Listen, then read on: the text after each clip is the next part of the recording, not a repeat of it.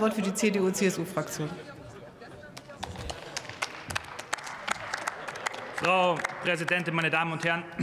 Die falschen Horrorzahlen der AfD titelt die Welt am 15. Dezember über die Pressekonferenz des AfD-Kollegen Martin Sichert vom 12. Dezember. Corona-Impfung kein Anstieg von Todesfällen abzuleiten, resümiert aktuell die FAZ. Plötzliche Todesfälle, warum die AfD-Darstellung laut Fachleuten haltlos ist, erklärt das Online-Magazin Telepolis vom 14. Dezember. Erneut glaubt die AfD, einen investigativen Coup zu landen und ihren unerklärlichen Hass auf die Corona-Impfung in eine Impfskepsis der Bevölkerung umzumünzen zu können. Dass sie dabei stets seriöse Daten seriöser Institutionen missbrauchen wollen, ist eine absolute Unverfrorenheit. So wie sie in diesem Fall Abrechnungsdaten der Kassenärztlichen Bundesvereinigung, die sie für ihre Spielchen missbrauchen wollen. Dabei haben die KBV selbst, das ihr angeschlossenes Zentralinstitut für die kassenärztliche Versorgung und andere echte Experten schnell und klar feststellen können, dass sie wohl bewusst eine falsche Kausalität zwischen den Corona-Impfungen und angeblich exorbitant gestiegenen Todesfällen herstellen wollten. So kann es unter anderem gar keinen punktuellen Anstieg von vermeintlich plötzlich verstorbenen Impftoten um mehr als 1000 Prozent in den Jahren 21 und 22 gegeben haben. Das ist eigentlich ja völlig logisch, da die Impfungen ja nicht zu einem einzigen Zeitpunkt bundesweit gleichzeitig an alle Bundesbürger verabreicht worden sind, sondern bekanntermaßen schrittweise. Wenn die behauptete Kausalität stimmen würde, hätte der Anstieg von unerwartet verstorbenen Geimpften konstant nach oben gehen müssen. Und schließlich muss man noch wissen, dass die von den Ärzten herangezogenen Diagnosecodes nicht unterscheiden zwischen verstorbenen Patienten, die geimpft waren, und solchen, die nicht geimpft waren. Alles in allem kommt das ZI zum Ergebnis, die Aufregung um möglicherweise gestiegene Todesfälle 2021 entbehrt jeglicher Grundlage. Die KPV kommt daher zum Schluss, Aufgrund von der KBV und die AfD übermittelten Abrechnungsdaten lassen sich keine Kausalzusammenhänge zwischen Covid-19-Schutzimpfung und Todesfällen herstellen.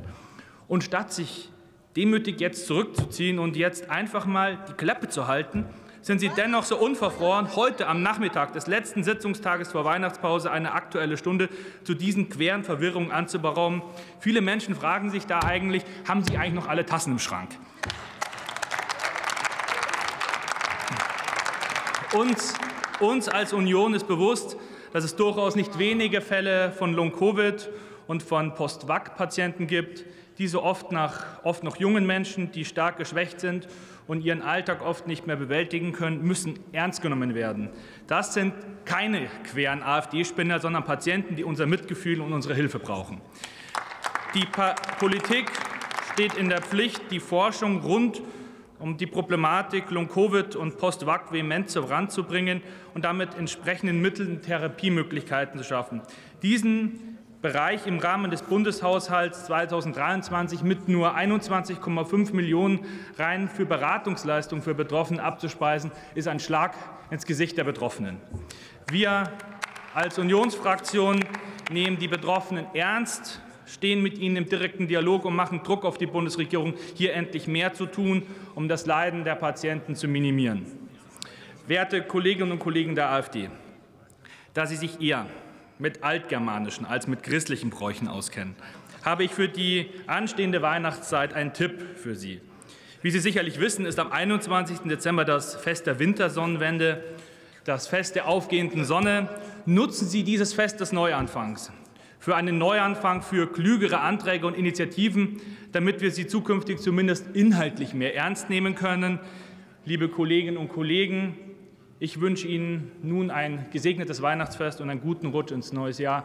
Vielen Dank für die gute Zusammenarbeit.